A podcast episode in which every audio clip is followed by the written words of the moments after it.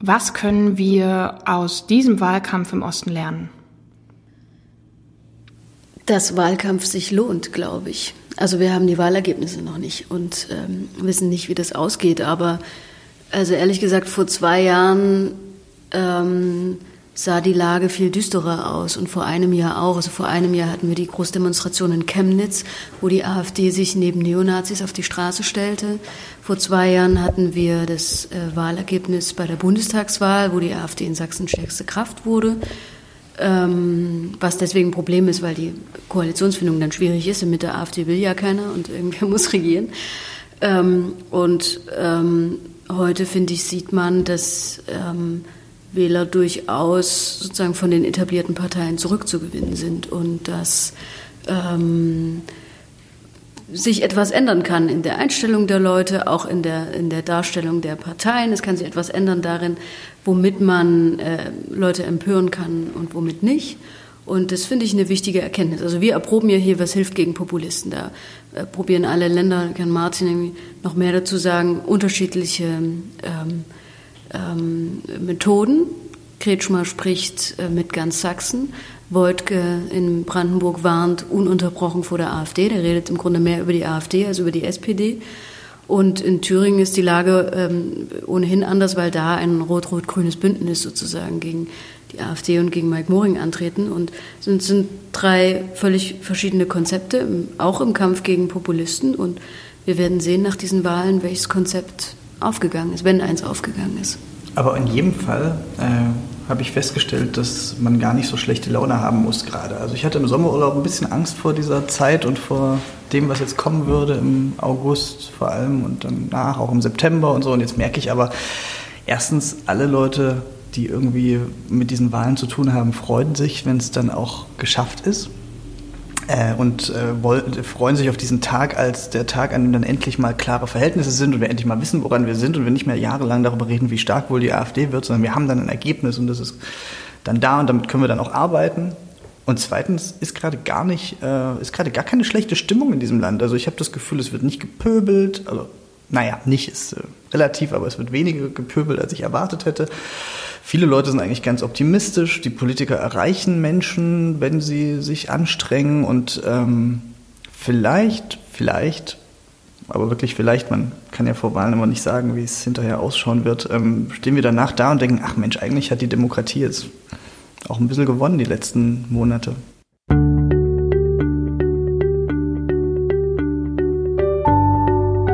Das ist ein Podcast über Politik im Osten Deutschlands quasi eine Anleitung.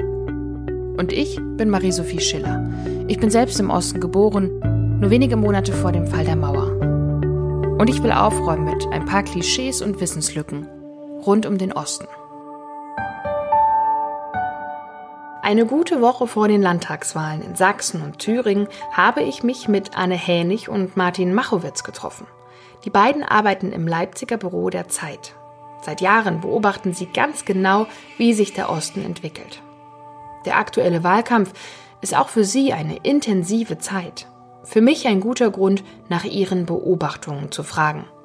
Wir reden über die Strategie von Michael Kretschmer, über die AfD, über die schwere Rolle der SPD und über das Dilemma der Linken. Und sie verraten mir, welche Schlagzeilen sie einen Tag nach der Wahl auf gar keinen Fall lesen wollen. Das heißt, also wenn wir überlegen, wenn wir jetzt über Sachsen und Brandenburg reden, die Bundesländer, wo zuerst gewählt wird, haben wir hier die besondere Situation, also in Brandenburg seit 30 Jahren regiert die SPD, in Sachsen seit 30 Jahren die CDU. Würdet ihr sagen oder könnte man auch so argumentieren, eigentlich demokratisiert sich der Osten gerade, indem der Wunsch möglicherweise nach auch mal wechselnden Regierungsmehrheiten entsteht? Also ich würde sagen, auf jeden Fall politisiert er sich und alle Leute sind plötzlich total politisch. Also die Leute, die AfD wählen, sind natürlich politisiert. Das sind hoch, äh, großteils Leute, die früher vielleicht gar nicht gewählt haben oder irgendwas gewählt haben und sich gar nicht so richtig drüber im Klaren waren, was sie tun. Äh, die wählen jetzt oft sehr bewusst AfD. Das ist eine Form der Politisierung, aber auch alle anderen sind politisiert wie nie. Ja? Also auch die 70, 75 Prozent, die das nicht machen, ähm, die was anderes wählen, ähm, positionieren sich viel klarer, überlegen sich, was, was mache ich jetzt, äh, damit ich zum Beispiel verhindern kann, dass die AfD in eine Regierung kommt, wähle ich taktisch oder was ist mein, was ist das Programm, das mich am meisten anspricht und wie finde ich den Kretschmer oder wie finde ich den Wojtke und so. Also diese politische Debatte, das habe ich im Osten eigentlich noch nie so erlebt, dass die so leidenschaftlich geführt wird, dass die so engagiert geführt wird und das finde ich erstmal total cool. Also das ist ein, das ist ein äh, Zeichen davon, dass, dass hier, dass hier ähm, was passiert. Und ich glaube auch, dass da irgendwie eine politische Emanzipation des Ostens drin steckt. Also ähm, sowohl das AfD-Wählen als auch das sich gegen die AfD positionieren hat was hat irgendwie was von einer Entdeckung eines Selbstbewusstseins. Das muss nicht immer gut sein und das hat irgendwie auch ähm, äh, manchmal schlechte Folgen, aber Erstmal ist es eine Emanzipation des Ostens auch gegenüber dem Westen, den wir gerade, den wir gerade erleben. Die Ostdeutschen sind wieder bereit oder sind zum ersten Mal bereit, so richtig über ihre, über die Unterschiede zwischen sich und dem Westen zu reden und es nicht immer nur als ähm, Zeichen von Krise oder als Nachteil zu sehen, sondern ähm, die sagen, hey, wir haben ja was Eigenes, wir sind vielleicht ein bisschen anders, wir sind besonders, wir sehen Dinge anders und das artikulieren wir jetzt auch auf irgendeine Art und Weise. Welche Partei hat euch überrascht in den letzten Wochen? Mm. Mich haben viele Parteien überrascht. Mich hat die AfD überrascht. Ähm, ich hätte gedacht, dass sie, ehrlich gesagt, einen leidenschaftlicheren Wahlkampf führt, irgendwie mehr für Aufmerksamkeit sorgt. Das sind wir ja von ihr gewohnt und die ist durchaus, diese Partei ist durchaus gewieft darin gewesen, äh, Wahlkampf zu machen. Ähm, das finde ich war bislang der Fall. Ähm, es gibt eine Kampagne, diese Kampagne Vollende die Wende, die darauf setzt, ähm, daran zu erinnern, dass im Osten ja schon mal eine Revolution begonnen hat und dass man auch heute für einen, naja, wie auch immer gearteten Umbruch sorgen soll. Dafür werben dann meistens westdeutsche Spitzenkandidaten lustigerweise. Was ich weiß, wir Journalisten machen uns immer drüber lustig. Ich weiß nicht, was bei AfD-Wählern oder Anhängern da ankommt, ob sie das jetzt schlimm finden oder nicht. Aber darüber hinausgehend ähm, sehe ich nicht, gar nicht so viel von der AfD. Die machen äh, Veranstaltungen auf der Straße. Ich habe sie kürzlich in Bautzen gesehen. Ähm, da, da, kommt dann Alexander Gauland und es kommt ein Bundestagsabgeordneter und es kommt der Landeschef Jörg Urban ähm, und es kamen auch 400 Leute. Das sind natürlich äh, große Zahlen und viele, viele. Aber äh, es werden die gleichen Parolen ähm, gerufen wie noch vor zwei, drei Jahren da ist nicht mehr so dieser ähm, Kitzel, der von diesen Veranstaltungen ausging. Also mit Kitzel meine ich, früher war das immer hochemotional, früher mein vor ein, zwei Jahren. Die AfD-Anhänger waren ganz euphorisiert davon, dass sie da jetzt stehen und ähm, sich wehren und, und irgendwie ein Momentum auf ihrer Seite haben. Es gab oft Gegendemonstranten, die heftig dagegen gepöbelt haben oder nicht gepöbelt, äh, nicht alle gepöbelt, sondern manche haben einfach dagegen demonstriert, aber es waren in jedem Fall Emotionen im Spiel.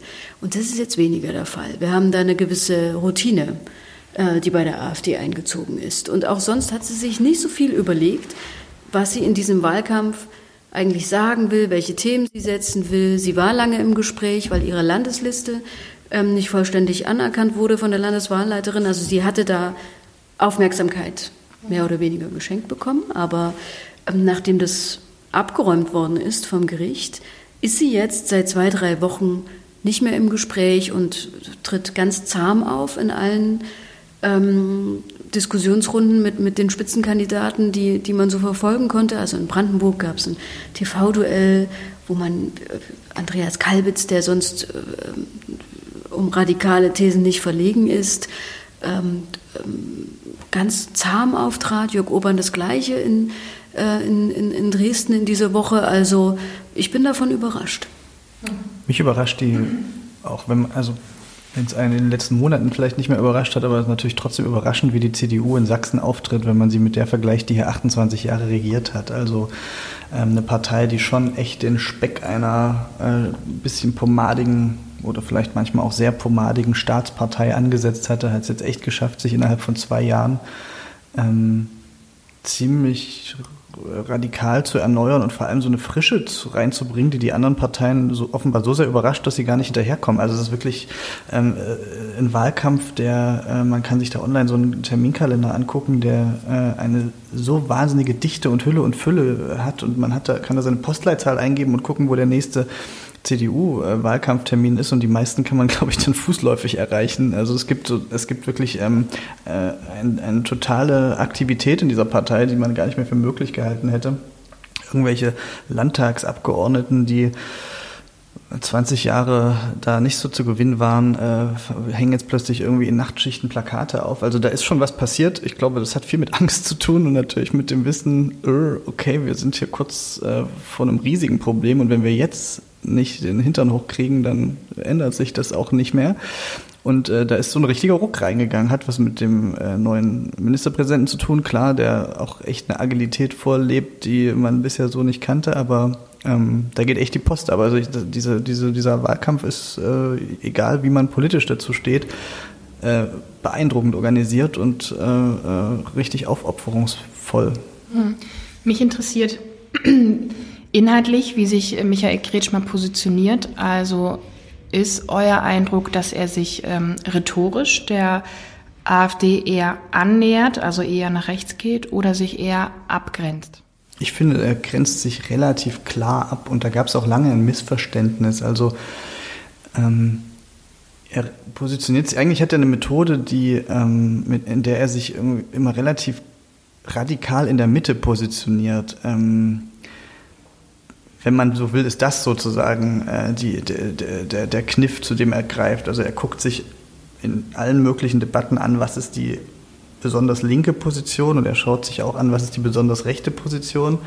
Und er stellt sich dann eigentlich immer in die Mitte und sagt, ich bin die Stimme der Vernunft. Ähm, wenn man die Klimadebatte sich anschaut, dann guckt er eben, okay, die Grünen haben irgendwie folgende äh, mehr oder weniger radikale Forderungen. Die AfD steht auf der anderen Seite und leugnet radikal und er stellt sich dann hin und sagt, äh, natürlich müssen wir was machen, aber wir müssen Wirtschaft, das Soziale, äh, äh, alle möglichen ähm, äh, Befindlichkeiten der Bürger auch mit einbeziehen. Und wir können hier bitte nicht äh, weder sozusagen radikal leugnen noch zu besonders radikalen Mitteln greifen, sondern wir brauchen Maß und Mitte. Und das ist irgendwie sein, seine Methode. Und so, wenn man das genau beobachtet, macht er das wirklich bei fast allen Debatten. Und man könnte ihm dafür vorwerfen, dass er sozusagen immer seine eigene Position dadurch bestimmt und vielleicht gar keine Position selber vorlebt.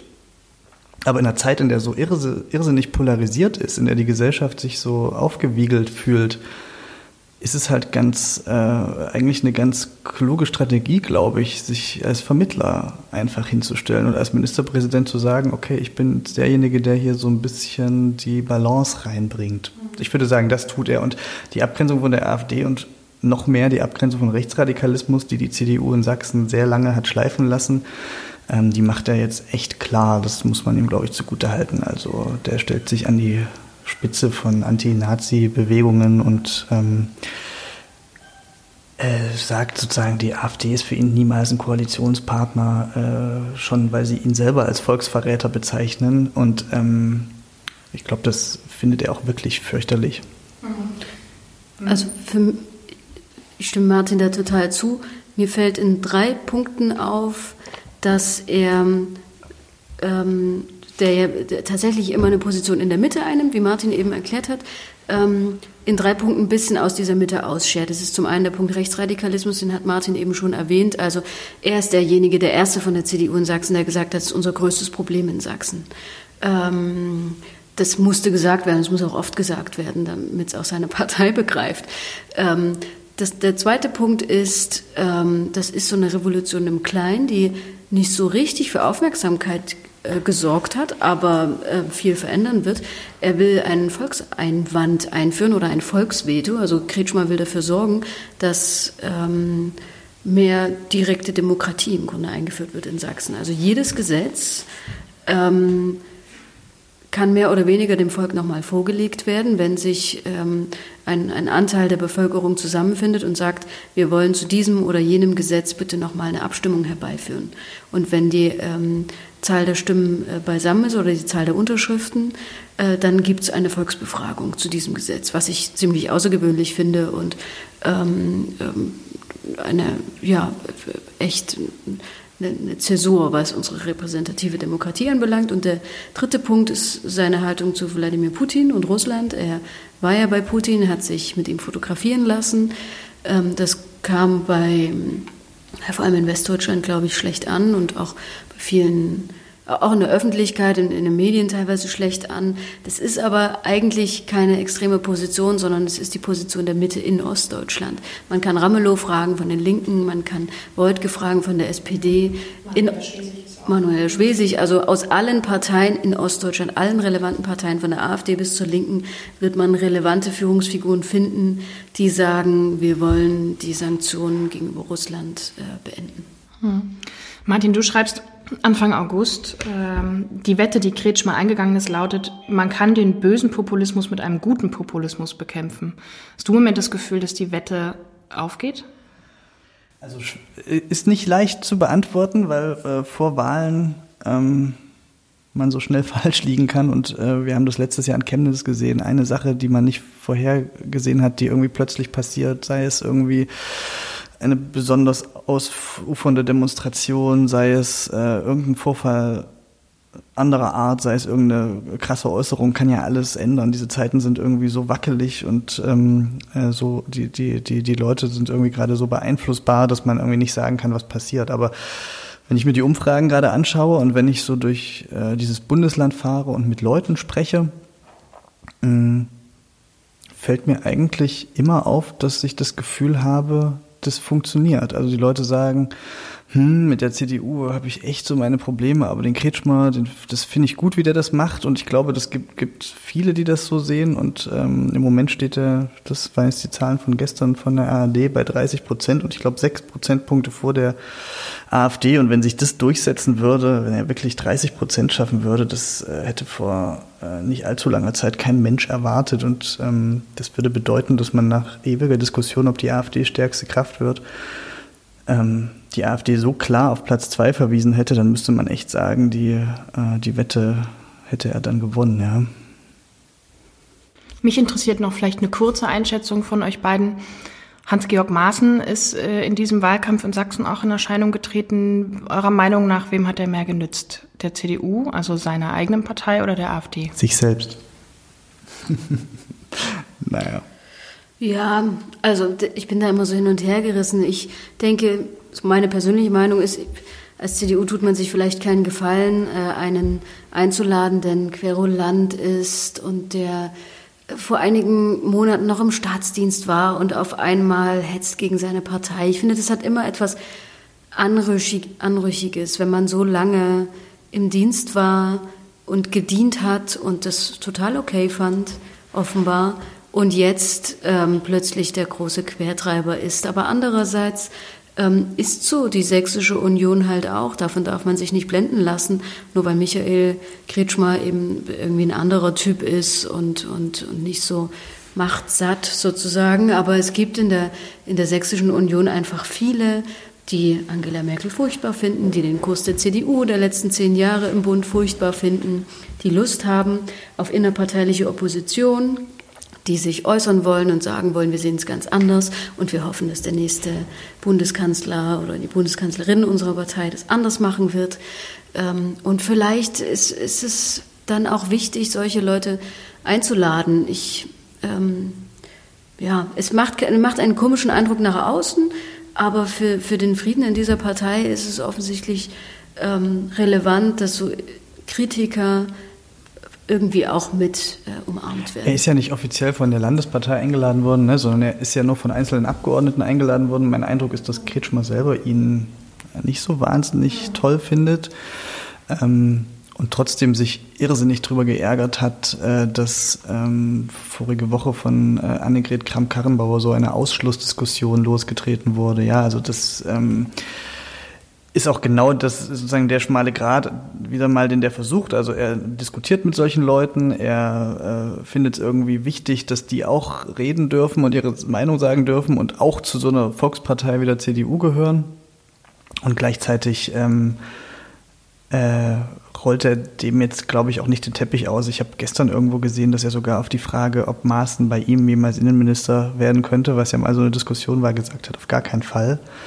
Ähm, also das ist schon eine relativ deutliche, äh, eine relativ deutliche Distanzierung. Ich glaube aber echt auch, dass diese Ausschlussdiskussion hier in Sachsen bei den Leuten, bei den Wählern total schlecht ankommt. Also die finden das furchtbar, wenn eine Volkspartei nicht in der Lage ist, auch jemanden auszuhalten, der halt mal ähm, äh, ein bisschen kontroversere Positionen hat. Ich sehe das auch äh, wie Anne Maaßen ist, ein, ist eine schwierige Figur. Ich finde das vor allem ziemlich äh, egozentrisch, was der, was der teilweise äh, abzieht. Aber wenn ihn halt einzelne Landtagsabgeordnete gerne einladen und äh, wenn er hier auftreten will und ähm, äh, wenn er hier seine Thesen verbreiten will, mein Gott, also das muss so eine Partei wie die CDU alle mal aushalten. Man muss schon lernen, ähm, auch mit äh, äh, Leuten wie ihm zu diskutieren. Und ähm, wenn man da schon die Grenze zieht, des, äh, sozusagen des Endes der Diskussion, dann ähm, kann das nicht gut werden.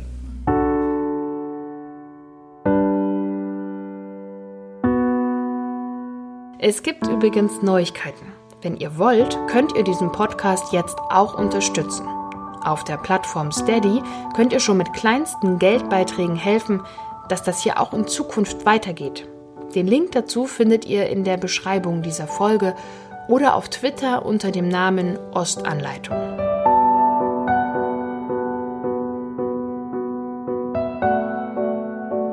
Mich interessiert ein bisschen das Selbstverständnis der AfD ähm, hier im Osten. Sie tritt ja hier weniger als, sagen wir mal, Oppositionspartei auf, sondern sie durchaus mit einem Selbstverständnis auch regieren zu wollen. Je nachdem, wie ernst sie das dann irgendwie meint, aber sie kokettiert im Wahlkampf damit, sie kommuniziert damit. Hm, das ist ein Bild, was wir von der AfD bislang nicht kannten. Also sie hat sich bislang anders verkauft. Was ändert das? Na, das ist vor allem eine Frage, ähm, an der sich die Partei einmal entzweit hat. Also Frauke Petri, als sie noch Vorsitzende war, sowohl in Sachsen als auch in der Bundespartei, hat sie Wert darauf gelegt, dass die AfD bald regierungsfähig sein müsse. Und sie hat das, glaube ich, ernst gemeint. Diese Frau wollte regieren. Und Alexander Gauland sah das ganz anders und war der Meinung, das geht nicht. Äh, warum sollten wir uns das so schnell zumuten? Wir haben die Leute dafür nicht. So. Ähm, Petri ist dann irgendwann rausgegangen aus der Partei, wie wir alle wissen. Nicht nur deswegen, ja, da gab es verschiedene Zerwürfnisse. Ähm, und heute sind wir in einer Situation, in der selbst Alexander Gauland sagt, ich habe es kürzlich in Bautzen gehört, sie seien jetzt in der Situation, wo sie sich auch vorstellen müssten, regieren zu können, also politisch einbringen zu können, politisch gestalten zu, zu können. Und das ist schon ähm, ein großer Unterschied darin, wie sich auch die, die, die, Bundesführung sieht. Ähm, ich glaube es Alexander Gauland nicht so richtig. Also wenn man ihn morgen, morgens wecken würde und fragen würde, willst du Ministerpräsident von Sachsen werden? Der Urban soll es nicht werden, du sollst es werden. Ich glaube nicht, dass Alexander Gauland gerne Ja sagen würde. Also der sieht seine Partei schon sehr als Oppositionspartei, die ähm, auch Schwierigkeiten so im Konkreten manchmal noch hat, wie das viele junge Parteien haben. Sie ist ja erst sechs Jahre alt, dürfen wir nicht vergessen. Das ist ja eine wahnsinnig kurze Zeit. Ähm, ich habe es immer so wahrgenommen, dass die AfD mit diesem Regieren wollen auch kokettiert hat. Ihr war schon klar oder sie hat sie hat auch keine Vorbereitung getroffen, die sie jetzt zum Regieren befähigen würden. Also es ist nicht so, dass es dann einen Stab gibt in der sächsischen AfD, der sich jetzt damit befasst, welche Gesetze wollen wir erlassen, wenn wir dann hier eine Chance dazu haben. Also die sind darauf auch intern nicht vorbereitet, aber sie kokettieren damit. Äh, hier in Sachsen, auch weil die, weil die Werte ja so hoch waren. Ne? Was soll man machen, wenn die Partei bei der Bundestagswahl in Sachsen stärkste Kraft ist? Kann sie sich ja nicht hinstellen und sagen, wir wollen aber nicht regieren. Wir wollen als stärkste Kraft die Opposition anführen. Also das, ähm, vielleicht ist, ist diese Aussage auch aus der Not geboren. Und ähm, Sie können die anderen ja auch schön vor sich hertreiben damit. Ne? Sie können sagen, ja. ähm, wir machen das, wir machen das, wenn es soweit ist, und die anderen schließen es halt permanent aus. Das äh, sorgt dann auch schon für politische Debatten, weil natürlich viele Wähler fragen, hey, habt ihr eine 25-Prozent-Partei und ihr sagt vorher schon, dass ihr mit denen auf gar keinen Fall ähm, regieren werdet. Das halten dann viele irgendwie für undemokratisch oder für unsouverän und das nützt der AfD. Also ich glaube, diese Debatte ist ihr zuträglich. Kalbitz übrigens macht es anders in Brandenburg. Also Andreas Kalbitz, der Spitzenkandidat dort der AfD, der hat ja gute Chancen, stärkste Kraft zu werden. Also in der jüngsten Umfrage ist er gleich auf mit der SPD, aber in den Umfragen zuvor war er immer äh, stärkste Kraft also die AfD unter seiner Führung stärkste Kraft in Brandenburg in den Umfragen. Und ähm, der hat gesagt, es ist doch klar, dass ich nicht Ministerpräsident werde. Es wählt mich niemand außer der AfD. Äh, aus, ja, genau, außer der AfD. Also da gibt es Unterschiede äh, in der Partei. Und ein Punkt würde ich sagen zu dem, was Martin gerade gesagt hat, wenn, wenn sich Wähler beschweren oder Politiker der Partei und sagen, wenn wir hier über 20 Prozent holen, ist doch undemokratisch, wenn man nicht mit mir spricht. Also ehrlich gesagt, der Linken geht es seit 30 Jahren so. Die Linke hat in Sachsen äh, wahnsinnig hohe Prozentwerte immer bekommen ähm, und äh, ist hier jahrelang stärkste Kraft, zweitstärkste Kraft geworden, pardon. Der CDU wäre es im Traum nicht eingefallen, mit ihr zu regieren. Also ähm, nur weil man stark ist, heißt es nicht, dass andere Parteien verpflichtet werden, mit einem zusammenzuarbeiten. Das lässt sich dann aus der Geschichte ganz gut herleiten. Hm. Vielleicht, wenn wir kurz bei der Linken bleiben, ähm, auch aus der gestrigen Infratest-DIMAP-Umfrage sagen äh, auf die Frage, welcher Partei trauen Sie am meisten zu, für ostdeutsche Interessen einzutreten? Ähm, am stärksten, äh, immerhin mit 22 Prozent, äh, was jetzt nicht die Mehrheit ist, aber doch der stärkste Wert, äh, trauen das der Linken zu. Die AfD ist da deutlich schwächer. Warum schafft es die Linke im Moment trotzdem nicht so richtig in Sachsen und Brandenburg daraus Erfolg zu schöpfen? Ich glaube, die Linke hat ähm, in Sachsen, auch in Brandenburg, aber noch stärker in Sachsen, äh, das Problem, dass sie nicht mehr so richtig als Protestpartei wahrgenommen wird, dass sie das ganze Protestpotenzial des Ostens, das sie früher abschöpfen könnte, mal konnte, äh, nicht mehr aktivieren kann. Also die Leute, die irgendwas irgendwie gegen das Establishment sind, wählen AfD. Die Linke ist jetzt einfach etabliert, die hat die Probleme nicht mehr, die sie 25 Jahre lang hatte. Mm, und gleichzeitig fehlt aber die Figur, ähm, die politisch starke Figur in der Partei, die daraus was nutzen, nutzbar machen könnte. Also die aus dieser früheren Rebellenpartei des Ostens jetzt was Staatstragendes machen kann. Das gibt es nur in Thüringen, das ist Bodo Ramelow, der hat es geschafft, die Partei von der Opposition ins Establishment zu führen.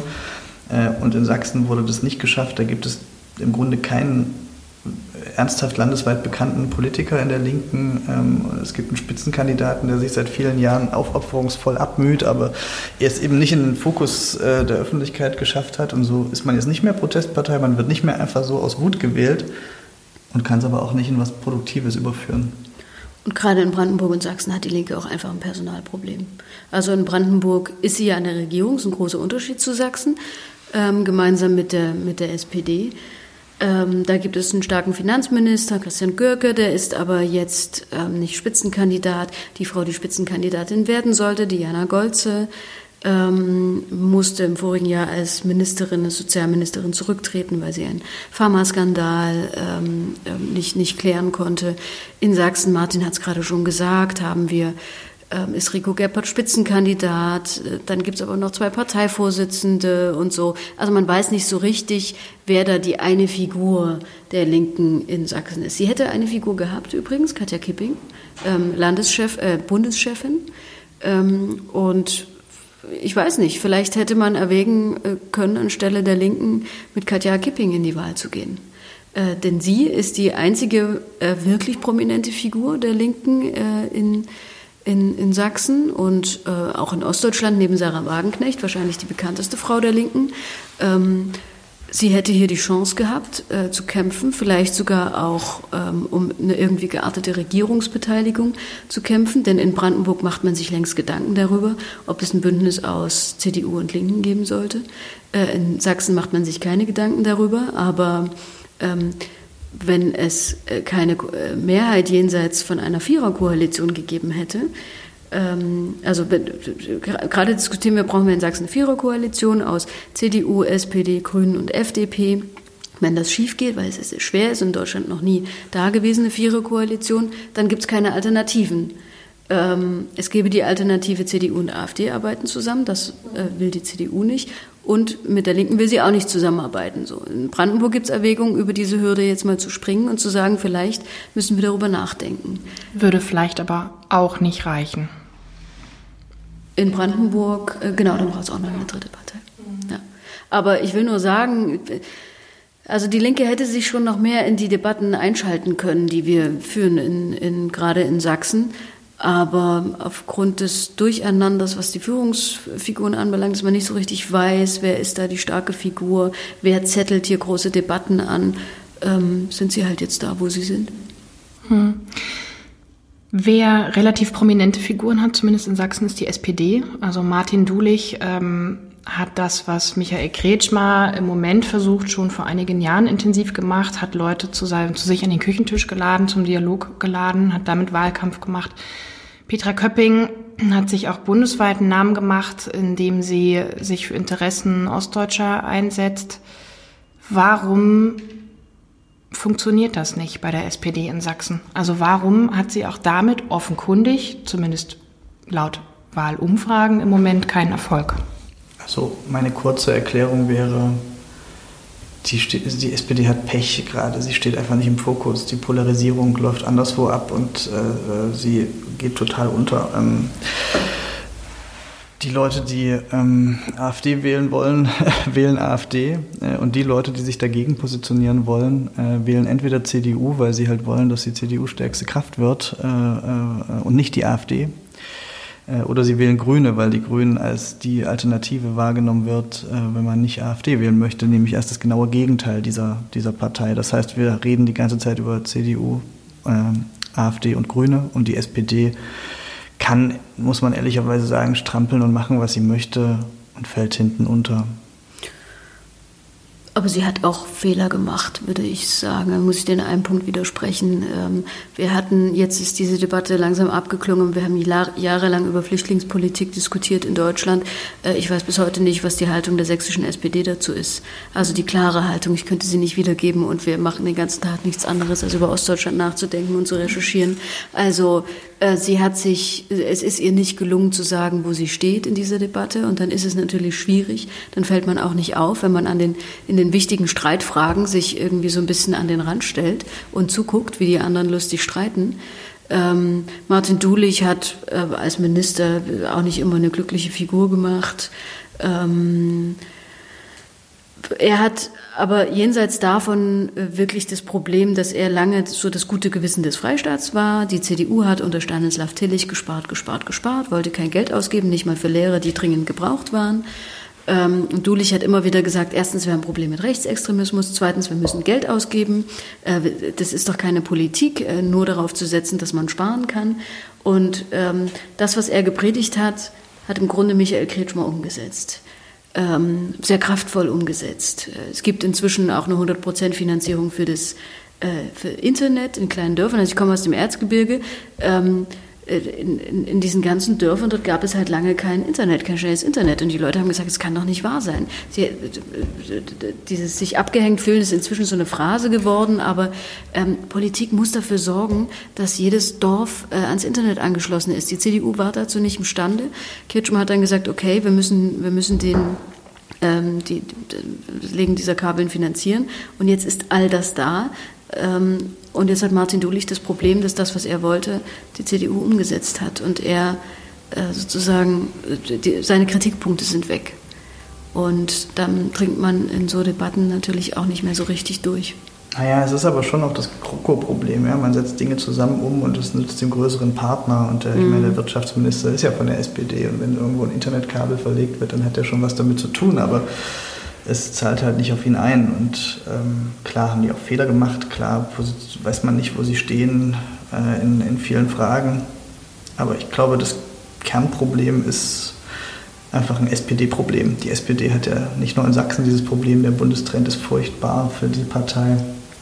Ähm, das nützt alles nichts. Äh, und jetzt kommt das Schlimmste, was man sozusagen immer einem Sozialdemokraten sagen kann. Man fängt halt echt an, so ein kleines bisschen Mitleid zu entwickeln. Ähm, es ist ein strategisches Dilemma, wird sich aber vermutlich vor dieser Wahl nicht mehr ändern. Und äh, wer weiß, was dann passiert, wenn es äh, interessante Bundesvorsitzkandidaten gibt, wenn da vielleicht irgendwie ähm, doch was Kraftvolles daraus entstehen sollte, dann kann sich das natürlich auch in so einem Landesverband irgendwann mal wieder ändern. Und ich glaube, Martin Dulich wird jetzt das Problem haben, dass er ähm, mit dem Wahlergebnis dann eben nicht mehr der hoffnungsvolle Mann der Zukunft ist, äh, als der er sich immer positioniert hat. Er ist jetzt echt lange Landesvorsitzender, mehrfach Spitzenkandidat gewesen. Ähm, und ich glaube, die Partei wird dann vor einer Erneuerung stehen, mindestens in der zweiten Reihe, aber vielleicht auch in der ersten in Sachsen. Gegen Ende würde mich interessieren, welche Schlagzeilen wollt ihr nach der Wahl am liebsten nicht lesen? Am liebsten nicht lesen? Ha, das ist lustig. Äh, das ist eine gute Frage. Also wir wollen natürlich nicht lesen, Sachsen blieben massenhaft der Landtagswahl fern. Aber das wird auch nicht passieren. Ähm, also ich bin jetzt überhaupt kein, äh, äh, ich will jetzt sozusagen keinen, keinen politischen Aktivismus betreiben und irgendwie sagen, welche Partei ich mir wünsche oder nicht wünsche. Ich würde eher sagen, ähm, ich fände es ganz schön, wenn die westdeutsche Betrachtung dieses Ergebnisses ähm, eine faire und eine verständnisorientierte ist. Und wenn nicht nach der Wahl wieder das große Bashing auf die Sachsen und die Brandenburger ausbricht und die verrückten, katastrophalen Zustände, die da herrschen, angeblich, sondern dass man weiter fragt, ähm, worüber wollen wir reden und dass man halt weiter diskutiert und äh, ich habe ich hab wahrgenommen, dass in den letzten Jahren ein totales gegenseitiges innerdeutsches Verständnisinteresse losgebrochen ist und ich würde mich freuen, wenn die Westdeutschen nach dieser Wahl nicht wieder in so eine Marotte oder in so ein Muster verfallen, das es nach vergangenen Wahlen schon gab, nämlich dass man irgendwie den Osten blau, auf irgendwelchen Karten blau eingemalt hat und gesagt hat, die spinnen alle da drüben, sondern dass man weiterhin sich überlegt, wie finden wir zusammen in diesem Land und wo kann vielleicht auch der Westen sich ein bisschen verändern, ähm, so wie es die Ostdeutschen sich wünschen und wo können die Ostdeutschen sich verändern, so wie es vielleicht die Westdeutschen sich wünschen. Ich glaube, man muss das aber gegenseitig hinkriegen und zusammen hinkriegen und nicht in Konfrontation und Lästereien. Und ähm, wenn ich jetzt schon wieder sehe, dass mancherorts irgendwie die Sachsenwitze und Brandenburg-Witze und Ossi-Witze äh, äh, überhand nehmen, sei es auf Twitter oder wo auch immer, kann ich nur sagen, ach, das, das langweilt mich und ich kann es nicht mehr sehen und ich möchte, dass wir ein bisschen freundlicher und zugewandter miteinander umgehen in diesem Land. Da kann ich nicht mehr viel hinzufügen, außer vielleicht, ich will nicht lesen, Regierungsbildung unmöglich äh, oder Regierungsbildung gescheitert oder so. Also ich glaube, es nützt niemandem in unserem Land, wenn wir jetzt, ähnlich wie das im Bund passiert ist, irgendwie ein, ein halbes Jahr, ein Jahr lang probieren, irgendwie eine Regierung zu bauen und dann springt irgendwer ab. Also ich hoffe, dass äh, dann auch alle ähm, vernünftig sind und versuchen miteinander ins Gespräch zu kommen und einen Koalitionsvertrag zu schreiben, sodass hier regiert werden kann, weil es immer noch genügend Probleme ja auch gibt, die gelöst werden müssen und, und so. Es ist ja nicht so, dass eine Regierung einen Selbstzweck hat, jetzt an der Macht sein zu dürfen, sondern ähm, es gibt hier viel zu tun, auch äh, dafür, dass ähm, sich irgendwie Sachsen entwickelt und so. Und deswegen brauchen wir eine Regierung und ich hoffe, das wird nach dem 1. September nicht so schwierig. Und selbst wenn man es jetzt auf letzte Elle schafft, äh ein Wahlergebnis hinzubekommen, über das sich nicht ganz Deutschland empört, ist natürlich die nächste Gefahr in fünf Jahren wieder da. Und jetzt eine Regierung zu kriegen, die nicht als einziges Ziel nur äh, die Verhinderung der AfD hat, sondern der vielleicht auch noch ein paar konstruktive Dinge einfallen, das wäre, glaube ich, dringend notwendig und hätte diese Gegend, hätten die Leute hier, die überwiegend coole und gute Leute sind, echt verdient. Vielen, vielen Dank für eure Zeit. Danke, Danke ebenfalls. dir.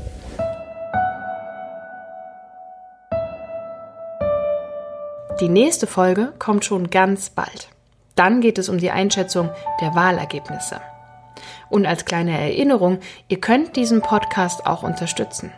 Infos dazu gibt's in der Beschreibung.